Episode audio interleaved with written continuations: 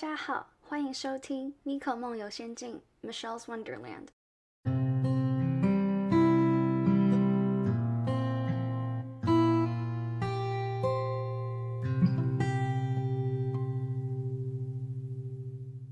嗨，大家好！如果这是你第一次听我的 podcast 的话，你好，我是 Michelle，然后我现在在 USC 念大四，我主修的是国际关系。然后我今天邀请到的嘉宾是 Eric，你要自我介绍一下吗？好，大家好，我是 Eric，然后今年也是大四，然后呃主修的是 Finance 金融专业，然后现在在读一个 PDP，which is a progressive degree，就是我在二零二四年的时候可以拿到，就是既拿到本科的学历，也可以拿到硕士的学历，所是所以是一个他们叫 progressive degree，然后也是主修的金融。咦，学霸？哎，没有啦。好，我今天我今天就是非常谢谢 Eric 在这个暴风雨的时候还开车过来，这样子。今天洛杉矶难得下雨，然后就反正很多地方都挺神奇的。就是我不知道你有没有这种感觉，因为我从小是在就是国内大陆江南地区长大，所以说还比较习惯下雨天。所以说在 LA 难得就是感受到这种和家乡有点类似的这种天气，还是还是比较有感触的。这两天还挺开心的。现在真的有回家的感觉。好。那我今天要来做的这一集是是要讲大陆二线城市的教育文化。会想要做这个，是因为我上一次跟 Eric 吃饭的时候，他就有提到说，他高中在无锡的时候就已经开始在背 GRE 单字。然后我就想说，天啊，我高中的时候我连 SAT 跟 ACT 也背单字都没有好好背。然后我就哇，我觉得做这个会蛮有趣。然后他也跟我说，嗯，无锡是一个二线城市。然后我就听到觉得，哦，还有。就是原来是这样子，就是还有分说几线几线，然后即使是可能不是所谓的一线，然后但是他们也是高中的时候就非常的竞争，然后很拼这样。那我在开始之前呢，要来帮要声明一下，就是 Eric 他今天的发言只能代表他个人的立场，不能代表所有居住在二线城市同学们的心声。嗯，确实。谢谢帮我说这个 disclaimer。好，那我现在就直接进入到问题，就是。我这个问题的逻辑是会从广到精，我一开始会先带到所谓的二线、三线城市的定义是什么，然后去讨论可能一线、二线城市呃的一些区别，然后再来就会 focus 在 Air 高中的时候在无锡的高中生活。好，那第一题就是要如何定义所谓的一线、二线还有三线城市？然后，嗯嗯，我觉得。这可能更多的是一个经济学的概念，就是可能在中国大陆，就是呃，可能。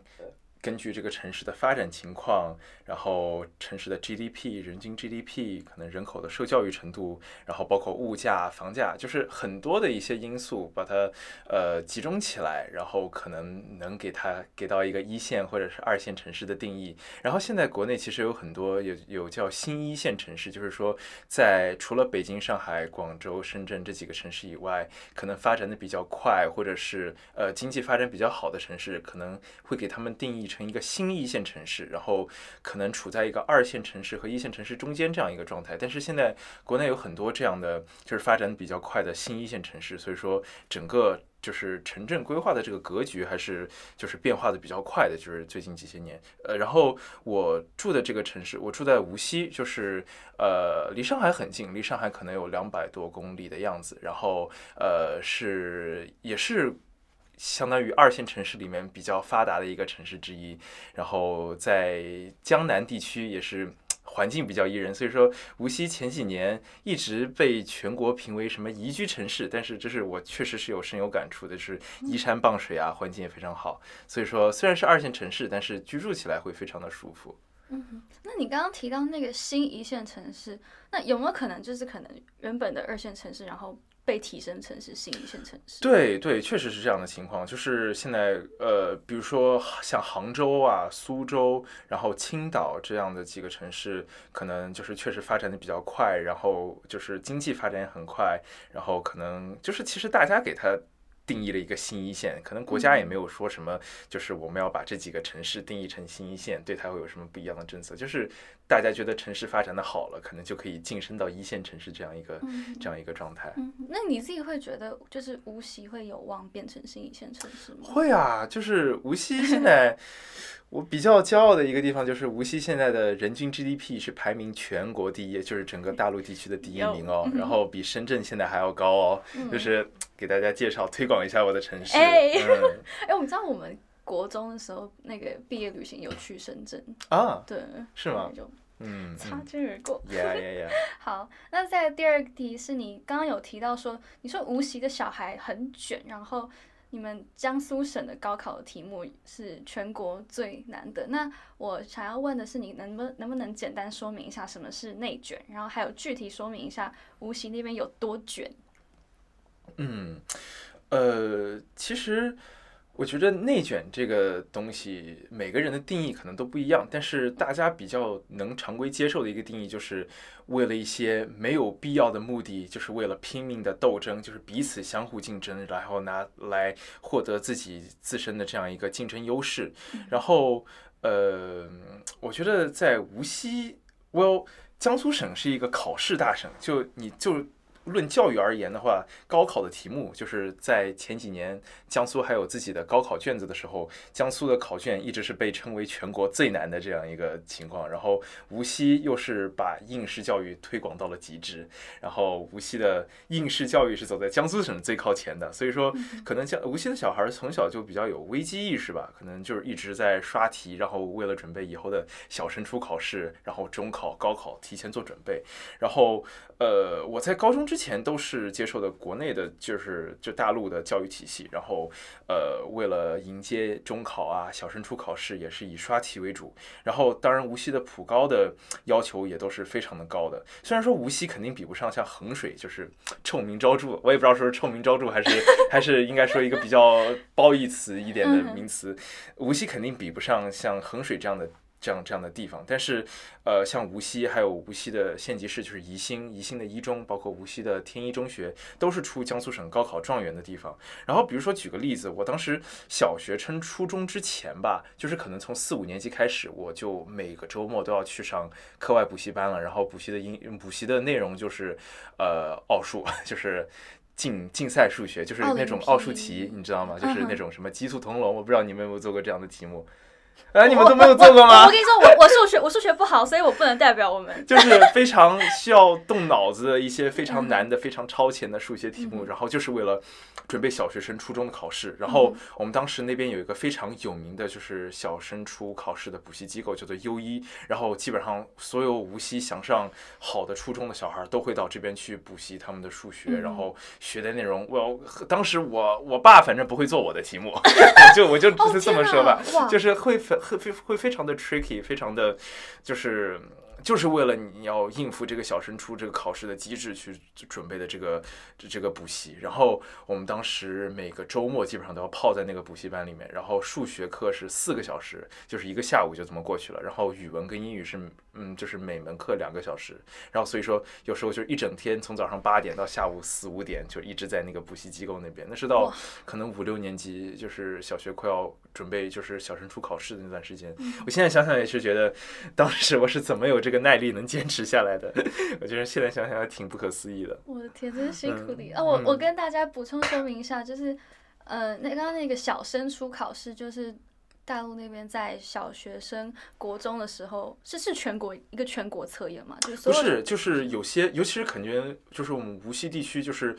呃比较好的初中会专门单独开设考试，就是很有意思，就是我。呃，我是在我们无锡最好的初中啦，但是 当时我们无锡的初那个就是那个初中的名字叫大桥中学嘛，然后每年都会相当于有自主招生考试，就会对全市的小学生就是相当于招募就是。小学的小朋友，然后来参加他们的考试，他们自己举办的考试，然后这个考试可能会有三千多个人参加，但是录取率可能只有百分之五、百分之六这样，就会非常低的一个录取率。当时我们就是调侃说，就想考进无锡的大桥比比申进哈佛还要难，因为哈佛的录取率都有百分之五、百分之六，然后这个大桥小升初的考试录取率甚至比这个还要低，就是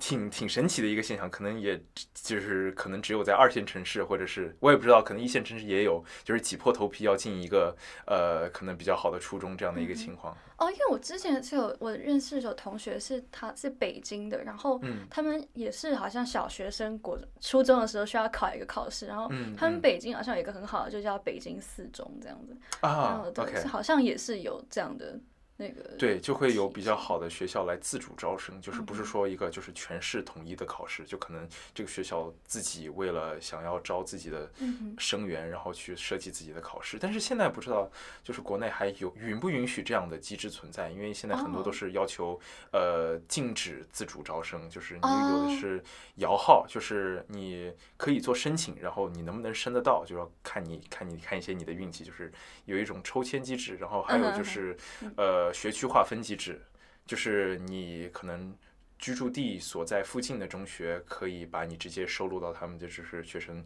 学生群体之面。然后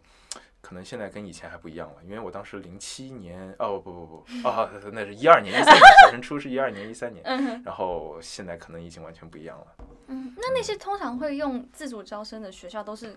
公立学校吗？还是也会有私立学校？哦，基本上都是私立学校，因为公立学校是没有自主招生的。哦，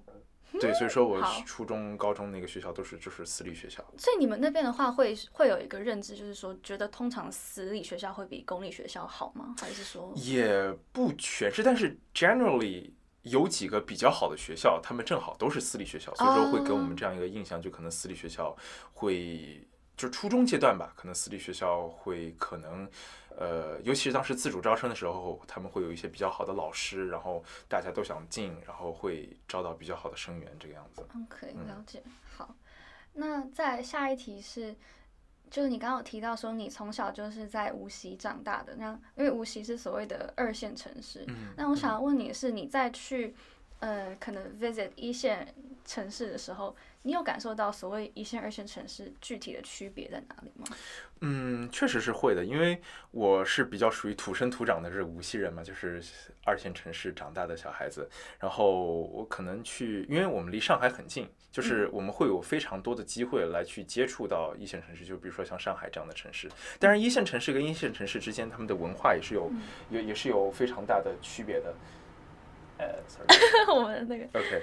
然后呃，可能比较明显的一个特征就是城市化的程度吧，然后城市扩张的面积，然后城市的房价，然后可能什么经济发展的重心会不一样。对外开放的程度会不一样，然后他们一线城市、二线城市所拥有的就是社会资源，然后可能发展机会都不一样。就是大家都说找工作什么去北上广深，这可能是跟中国人一些就是骨子里的意识有点关系，但是这个我也没有办法就是非常清楚的，就是给大家解释。但是这也是导致就是中国可能城镇化，然后大城市房价非常飞快的这个一个原因吧。当然，我只能说我自己的感受，就是不能不能给到一个非常准确准确的经济学上的一个。定义就是说，一线城市跟二线城市的区别是什么？但是，呃，确实确实比较取决于个人的感受。嗯嗯。那这样你还你刚刚提到说无锡离上海很近，那你还记得说你第一次去到上海的时候，你的感受是比较偏向就哇天哪，还是就哦其实也就那个样子？我可能是很小的时候了吧，可能得有三四岁，我可能没有特别深的印象。但是当时是去为了去旅游去的，当时是就是上海浦东是刚刚发展出来嘛，然后一直去。去浦东去玩儿，然后去参观那个什么东方明珠，对那些高楼大厦还是比较有深刻的印象。因为就是毕竟上海高楼就是那种非常高的 skyscraper，是可能其他二线城市没有的。但是还有一个印象比较深的就是我小时候会去上海一个滑雪基地去滑雪，当时是就是华东地区，因为我们那边不常下雪，但是小孩子想滑雪就可能要去那种室内的滑雪场。然后我们去上海一家叫银七星滑雪场，然后这家滑雪场我。我最近还问我身边几个朋友，就是江江浙地区的朋友，发现他们小时候都去过那个地方滑雪。然后其实这家地方已经现在已经倒闭了，就是我也不知道是为什么。但是在小时候来说，还是印象比较深刻的一个地方。对于上海，嗯嗯，了解滑雪。哎，那这样子，哎，你来你来 L A 之后也去滑雪？哦，我现在还没有去，就是 L A 好的滑雪场滑过雪。但是正好我有感恩节打算去大熊湖滑雪的安排。嗯，不错不错。好，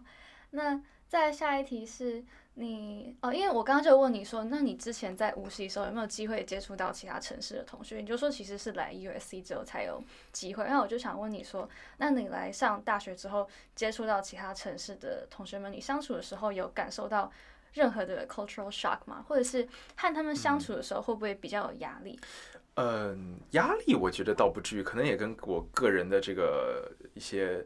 呃个性比较比较有关吧。但是总的来说，一些 culture shock 是有的，尤其是。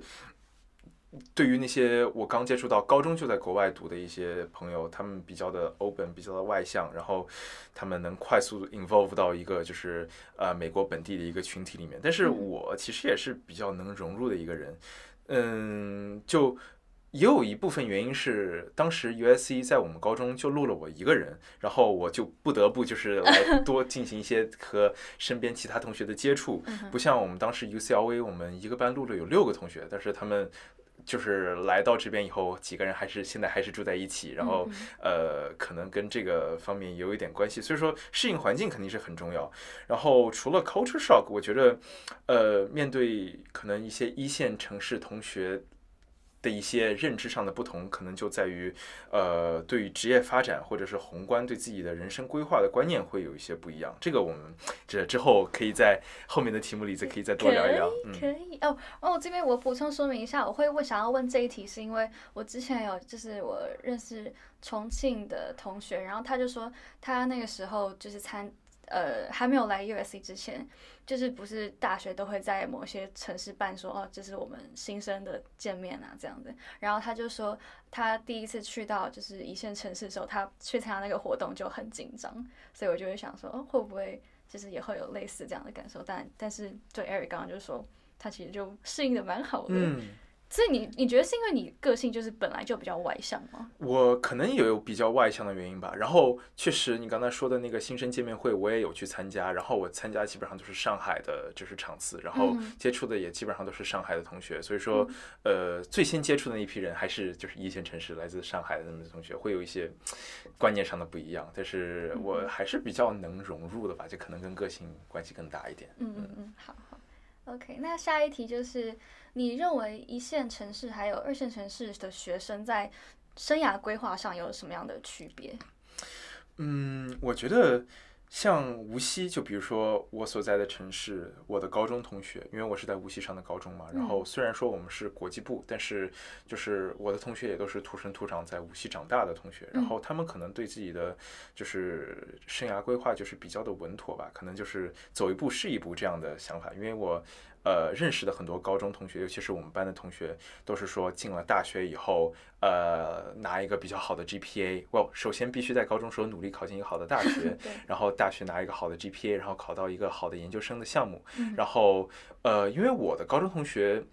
很大一部分，可能百分之九十都是学的那种，就是非常 Asian 的 major，就是就是可能 STEM major，就是可能跟数学啊、统计、计算机这样相关的专业。然后我可能算是比较少的学商科的同学，但是就是他们学那些科技专业的，就觉得可能考到好的研究生以后，研究生毕业了，自然会有比较好的工作会找到他们上来。但是这确实是呃一个。不可争议的一个事实，确实就是在好的研究生毕业以后也会有好的工作，所以说，呃，可能我的同学们都是比较偏向于稳妥为主吧。然后，这是我个人的看法，当然我不知道他们自己心里是不是也是这么想的。但我可能是会比较稍微激进一点，因为我可能来这边以后受到了一些 culture shock，然后也被一些北上广的一些呃做金融的同学受到了一些他们的刺激，然后我就可能很早的就确定了我想做可能做 investment banking 或者做 finance 方。向的这样一个职位，然后我最近也是有非常努力在去找这方面的工作。可能我对找工作的这个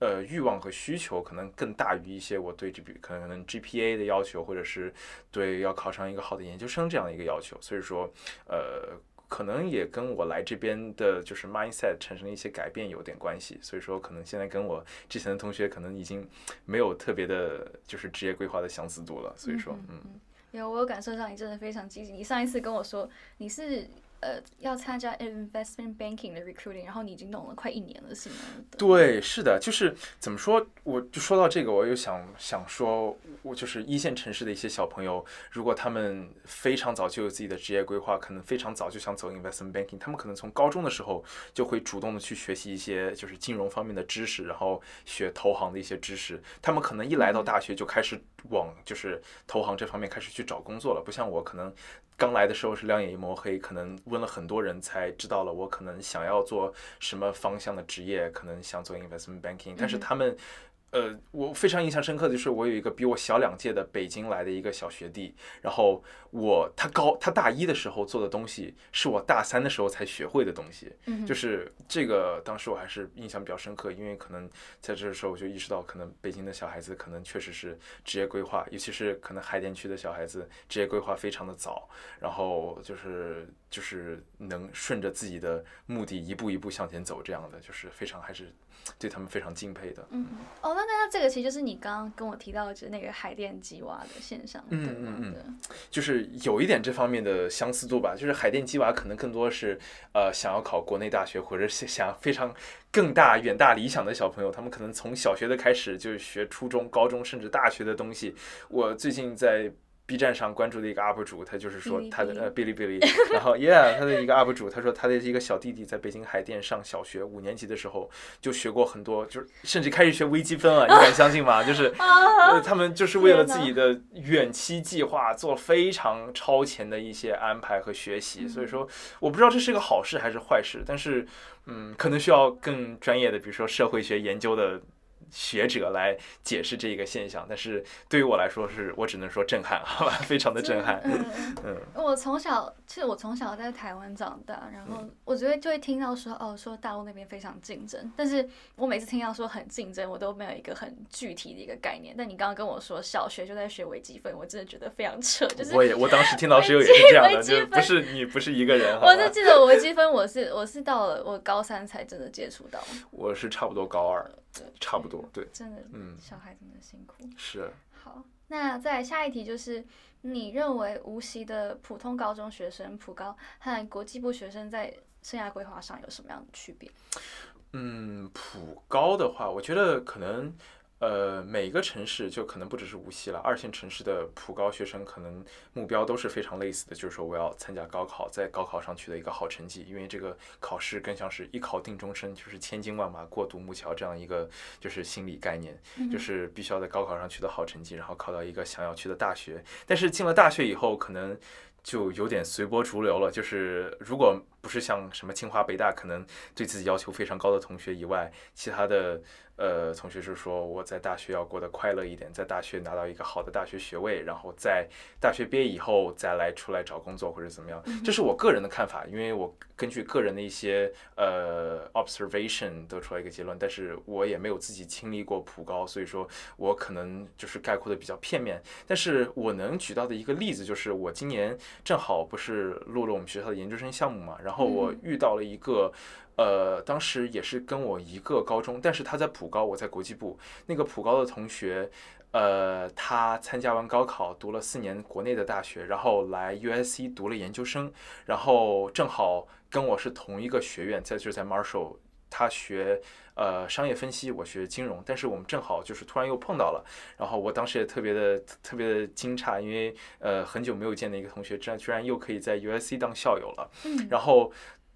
他也非常惊诧，我们在美国读大学的同学的一个点，就是说我们非常早就有我们的职业规划，但是他可能还对自己的职业没有任何的想法，就是他可能还是想，就是那种我刚才说的走一步是一步的这种这种这种 mindset，然后他可能想再读一读不同的专业，再接触一些不同的课程，再来决定自己是不是想要走一个特定的职业发展方向，但是可能在美国读。呃，大学或者是我们像国际部，就是国际部的同学。还是一进了大学就对各个的职业路线有了 exposure，就是有了一定的接触，可能在大三、大四时候多多少少都有一点概念，想知道我要以后要做什么东西了。所以说，可能普高的同学在这方面还是会呃会慢一点，因为他们可能的思维定势都是可能在那种国际呃就是国内的教育体制下面的。所以说，呃，真正出了国，你要找工作，发现周围的人跟你都不一样的时候，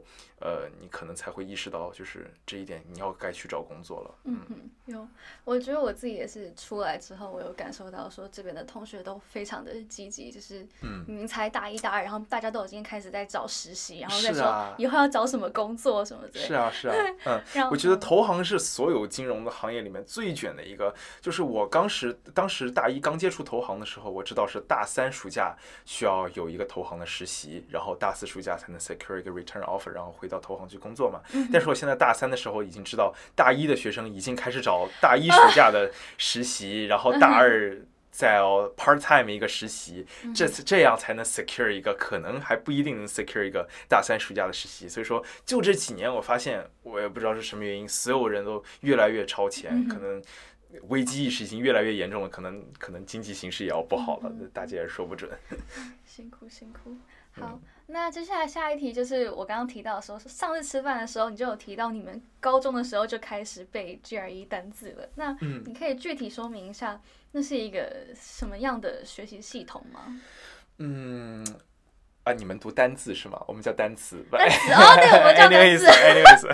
这是一个题外话了。然后呃，是这样的，因为我们是就是高中三年要准备 SAT 考试嘛，然后我觉得非常普遍的一个现象就是，美国的大学对于二线城市的，就是国内二线城市的高中生来说，他们可能更看重的是他们的成绩，instead of 一线城市，他们可能更看重这个学生的多项发展，除了成绩以外，还有课外活动，可能还有自己的一些呃实习，可能还有其他的个人项目这样的。但是对于二线城市来说，我们要争的。基本上就是成绩，所以说我们对成绩这一块抓的是非常非常的紧，对标化成绩，对呃对对托福、SAT 成绩就是呃抓的非常的超前，所以说我们可能高一的时候就开始背 GRE 的单词。当时我们那个一个老师是这么劝我们，就是说你在国内你考。呃，考国内的大学跟考国内的研究生，你需要认识的中文汉字的识字量是差不多的，对不对？哦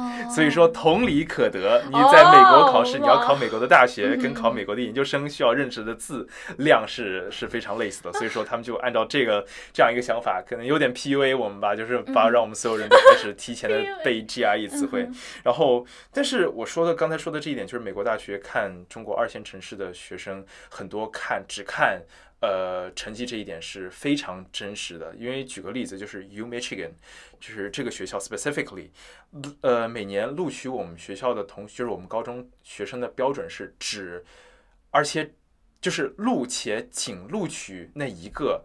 就是标化成绩最高的同学，哦，就是我们学校每年只会录这么一个，至少在我那两届的时候是这样的。但是讽刺的就是，我们学校标化成绩最高的同学也看不上 UMich，哦，所以说最后也不会有人去，最后不会有人去。嗯他呃，就是我那一届录 UMich 的同学最后去了 Rice，哦，嗯，对，就是确实比 UMich 的那嗯个 level 更稍微相当相相对来说稍微好一点吧。但是嗯呃，就是这个现象，我刚才说的这个现象是确实存在的。嗯哦，所以你们那一届就是可能最顶标的就是 Rice 这样子。No no no，我们其实顶标的有更好的、更好，就是我们因为我们学生都挺厉害的，就是嗯标化成绩也都非常的高。就是当每个学生标化成绩都高到非常高的时候，这个时候美国学校可能会看你的 extra extracurricular activities，、哦然后你的就是 involvement and internships。然后我们那届录到最好的是 UMich，呃呃呃不那，sorry，你 I'm sorry，U 你 Chicago，U 哦，Chicago。又是哪呃，口误口误，然后还有 Cornell，然后我们的好像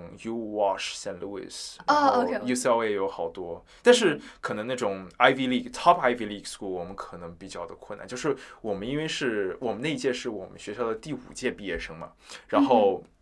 我们前三届里面有一个人录了药。嗯然后那是我们的最光辉的成绩了，然后嗯在后面可能就没有就是 top tier 的 Ivy School 了，嗯就是最好的就是 U Chicago 和 Cornell。嗯哼，那你记得，那你大概知道说当初录 Yale 的那个学生他是什么成绩特别高，还是哦、他的 y e a 课 h 外活 he was crazy. He was Oh a madman.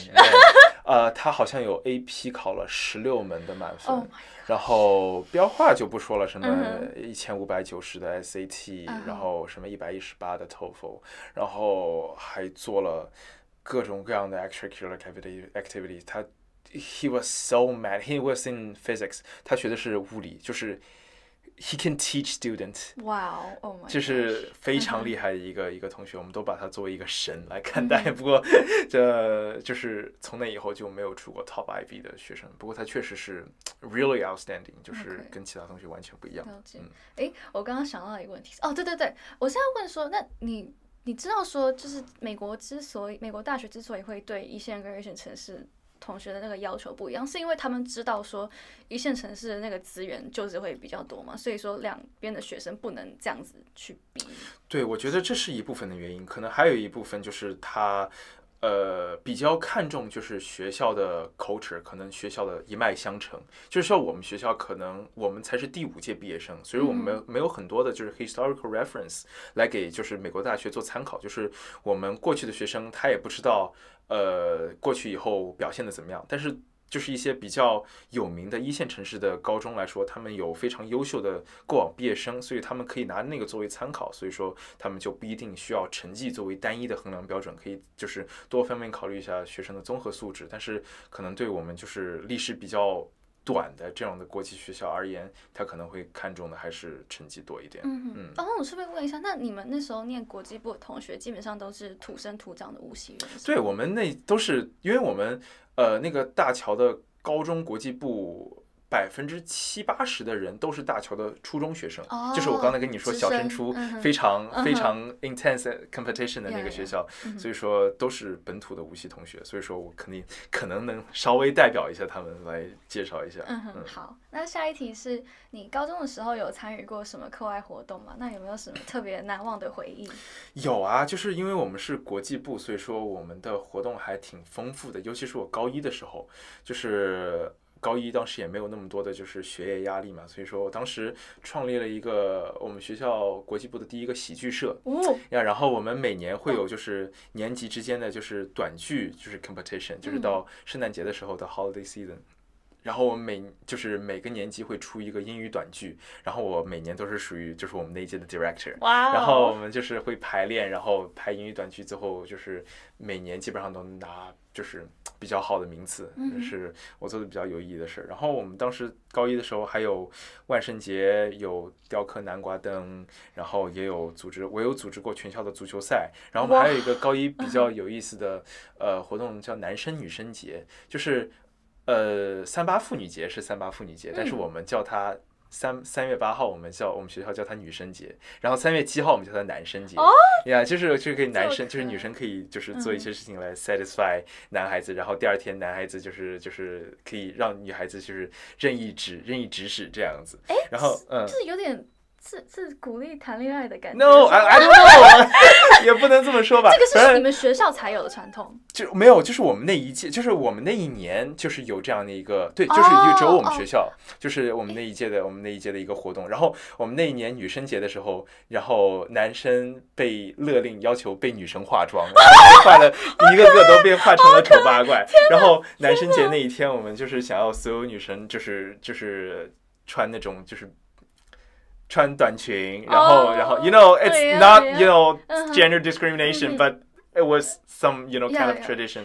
but definitely no discrimination anyway. 哎，那等一下，那我我没有想到说，其实就学校的老师都没有什么意见嘛，因为像我的那时候，我念国，我虽然是念国际学校，但其实我们的校风还是偏传统的，所以就禁止谈恋爱。然后，哦，是吗？对，所以如果要做这种节日，基本上不太可能。How did you？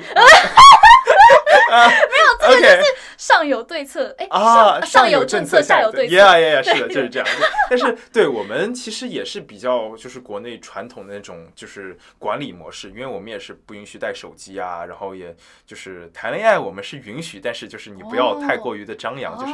呃也有接受一部分就是比较开放的这种政策，但是呃 generally 还是比较传统的、比较 restrictive 的一些一些 culture，但是。呃，我想说的是，这个事情只延续到我们高二的上半年，因为我们高二的下半年，我们来了一个非常 strict 的 director，他这个 director 是我们当时普高的一个。政治历史老师是我们初中部的团支部书记。Do you have any idea？团支部书记？请说，请说。就是呃，就是我们初中会有就是什么共青团的团支部，你知道吗？就是会有一个非常 political 的一个角色来来，就是招募什么共青团团员这样的。然后他那年。被分配到我们就是 international department 来当 director，然后从此以后感觉我们什么做什么活动都要开始上价值，就是说这些就是男生女生节这样没有价值的活动后来就被禁止了。anyways，但高一玩的还是很快乐的。嗯，哎，你说共青团来招募团员，那这样你有认识的同学进进去的吗？哎，这个。有了，我其实我其实初一的时候就被招募进去了吧 ？No no no no，it's a it's a joke it's a joke，但就是没有什么感觉，就是大家可能就觉得这个东西其实还离自己比较远，这种 political 政治的东西可能离自己都比较远，大家也没有特别的刻意去 involve 进这种就是政治活动，因为呃毕竟都是学生嘛，也都是小孩子，对这个方面都没有什么概念，所以说呃大家也是什么可有可无，就是他当就把它当一个 title 就在那边，但是大家也其实都没有怎么管过这个事情，嗯，那那。这样子，那个 director 来之后，然后导致你们有些活动不能办。我想知道你们可能当时的那个学生们的的那个，就是。啊，说白了，大家对他都不满意啊，所有人都对他不满意的，尤其是后来就比我们晚进晚进来国际部的几届同学，就是说，啊，他怎么管的事情这么多呀？我们想干什么活动都要，就是后来以后我们要成成立社团，举办任何的活动都要走各道流程，就是走各种审批，给这个 director 来提交我们各种申请表，就是这个流程特别的复杂，所以说大家都特别讨厌他，因为他就是。总的来说，就限制了我们很多活动的想象力，就是很多以前能干的事情，等他来了以后就加了很多的条条框框，就是让我们不太、不太、不太。不太满意，嗯，其实也蛮像我高中的时候的 experience。哦，我想补再问一个，就是你说你念国际部，那你们，我想问这个是因为，因为我像在台湾的时候，国际部也有分学校，有一些学校它就是全英文授课，然后英文的课，美国的课本，但有一些是他他教你国内的东西，然后但是他同时又叫你留下来，可能去就是教教你呃，你走教你国内。可以考要考国内大学的学科这方面的东西啊，没有，我们是全部是准备的，就是美国大学的这个路线，就是我们所有的是教的 SAT，然后走 AP AP 课程，嗯哼，然后我们高二的时候就会教 AP class，然后高二的五月份会呃集体组织去考 AP 考试，然后我们的老师也有 at least fifty percent 是就是美国人，哦，我刚这样问这个，对对对对对对，然后。呃，有一个，但是我们的就是老师的 rotation rate 还是挺高的，就是可能两三年就会换一个一门科目的老师，然后可能这两年可能开出来一些新的 AP 课程，就是我们当时没有的。就是我毕业了以后，第二年他好像开出来一个 AP psychology，就这个这个课我们是，就因为我们可能因为我们学校人口就比较少嘛，我们一届可能就五十多个人，他这个学校的教育机制可能没有办法 accommodate 到每个人他不一样的需求，因为我们当时也有不只是想学 STEM major，也有想学艺术。的也有想学音乐的，所以说，呃，不能完美的 accommodate 到每个人的需求，所以说他只能尽可能的去安排尽量多的课，然后来就是让我们考不一样的 AP 课。嗯，对，差不多就是这样。那你刚好提到说，就是美国那些美国老师的流动率很高，那你大概知道是原因是什么？因为像，嗯，这个可能跟学校他们给他们开的合同也有关系吧，就是有一个。呃，外教就是在我们那儿长期留下来的，因为他跟我们一个中国的老师结婚了。哇！对，他是第一年就来我们国际部，就是我们二零一二年成立的时候他就在了，然后他一直在教我们的 AP Chemistry，然后也是我比较重要的一个老师，因为我当时申请大学时候申的就是 Chemistry，然后他后来就跟我们的一个老师结婚了，然后就一直留在中国。嗯，很有趣。OK，好，那接下来最后两题的是，如果一到十，十是最辛苦，你会给自己的高中生活的辛苦程度打几分？为什么？嗯，这个怎么回答呢？就是因为我知道肯定有比我累的很多很多的，就是学生，因为他们对自己的要求非常高，也有一些在，比如说可能更国内更不发达的一些地方，他们为了要呃考上好的大学会。付出比常人难以想象般的努力，我觉得我可能对自己，因为我觉得我自己还挺辛苦的，我可能也只能达到呃五分、六分、七分这个样子。嗯，我觉得最辛苦的时候，可能还是在高一，就是我刚刚入学的那段时间，因为我在高中之前接受的都是国内的教育嘛，然后我可能英语口语上面可能没有那么的好，然后相比于我当时跟我一块进来国际部的同学，他们的英语水平可能已经比我好很多了。因为我印象非常深刻，是我高一高进来高高一刚进来的时候，有一个学生已经考完托福，而且他的成绩一百一十分了，可能当时我的英语成绩。去考托福可能只能考七十八十分吧，就是当时我们的入学的时候，呃，英语水平差距还是很大的。但是我们在又是因为在国际部嘛，然后所有的教学又是要英语，然后我们的英语的考试的要求也是非常高。所以说高一那年我是真的非常拼命的在呃背单词。然后我记得有最忙的一段时间考背托福 GRE 词汇。什么夜里十一点多才睡觉，然后早上第二天第二天早上四点半就要起床，然后来背第二天要默写的就是词汇。因为我们每天早上有一个日行常规，就是我们是七点钟到学校嘛，然后七点一刻，呃，会每天组织一个 GRE 单词的默写，然后可能每天就默那么五页到十页的样子。七点一刻是七点十分吗？七点十五啊。哦啊，这个叫法都不一样吗？等等等等等等，应该是我那个中文中文词汇声音变得很弱。我不不不，但我们很少会说七点一刻，我们就真的吗？七点十五分，七点十五这样这样啊，真的啊，这样子吗？OK，然后我们就是说七点一刻，然后我们最后。呃，七点一刻到七点十五分到七点二十这段时间我们会默写，所以说我们为了准备每天早上的这个默写，就是尤其是对于我这样当时刚进去英语水平比较差的同学来说，就是真的要呃比较努力的去背这些单词。不过 at the end of the day，我觉得还是非常有收获的，因为确实。呃，只有 push yourself very hard，你才能得到意想不到的一些收获。嗯，因为我觉得，就是你，我都记得你上次跟我说，你最后那个 SAT 成绩就基本上接近满分了吧？我真的觉得很厉害。真的吗？我当时不算高了，就是当时因为我我我的 SAT 成绩就是，frankly 告诉大家，我是一千五百二十分，真的很高。没有啦，我当时在我们那边也不算高了，因为我们有很多一千五百四十、一千五百五十，我们最高是一千五百八。嗯，然后呃，我也很 surprise。因为 USC 只录了我一个人，而没有录就是那些一千五百五、一千五百六的这些同学，有可能是因为我当时也比较注重个人的，就是课外活动的一些探索，然后当时也做了一些实习。但是我就是我在活动这方面，我觉得我当时比其他的同学做的稍微好一些。然后我觉得可能 USC 可能看重的是我比较呃偏课外的这一方面，instead of 我的成绩。然后 on the other hand，我们的对面 UCLA 录了，为什么录了我们的六个同学呢？这就是因为录了我们成绩好的同学。就是非常不一样的 criteria between UCLA and USC。I'm pretty proud。那你你说的我也有感受到，因为其实我那个标化成绩也也不是特别高，然后所以我觉得最后让我有办法就是侥幸录到，其实就是因为我高中的时候做比较多课外活动。对对对，我觉得 USC。就是看重这方面还是做的非常正确的哦。然后我们那边也是有情况，就是其实很多同学比我成绩比我好，比我好，但是他们没有录到。没有录到是吗？对对对，我觉得嗯，可能深有感触，确实。嗯对对对。好，最后一题就是，好，那有没有什么想要，有没有什么话想要对现在正在申请大学的高中生们说？申请大学啊，我觉得，呃，我觉得申请大学还是非常早的一个阶段，就是很难说，就可能除了呃。北北京的小孩可能真的非常用功以外，呃，我觉得探索自己的兴趣是非常重要的一点。就是说，因为你最终的职业走向，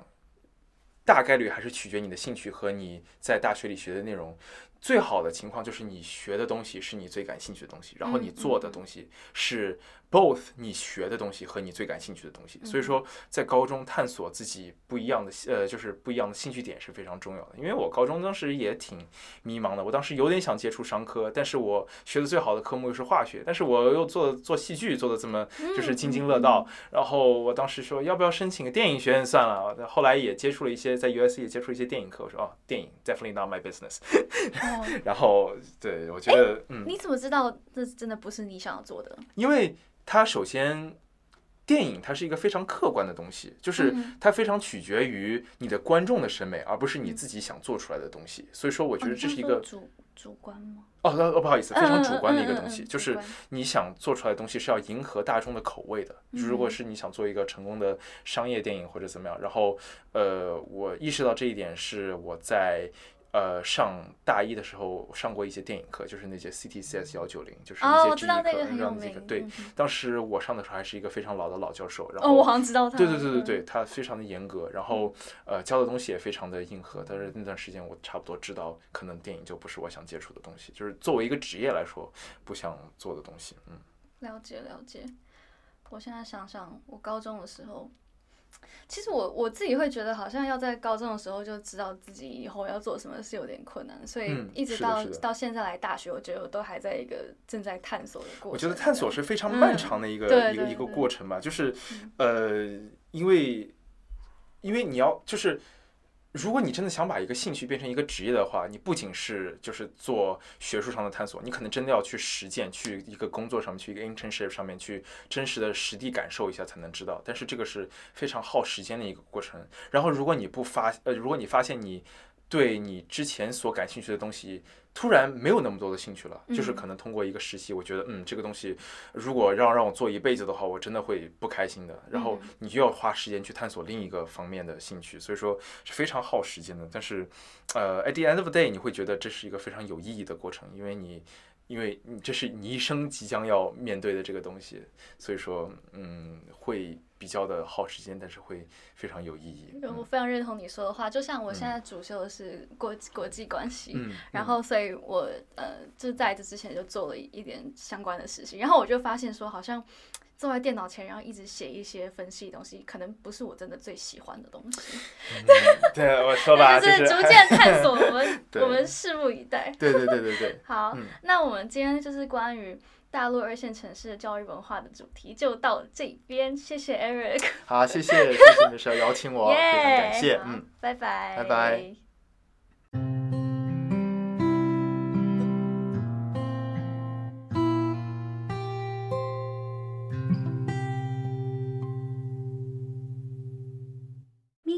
仙境，感谢您的收听，我们下一期再见。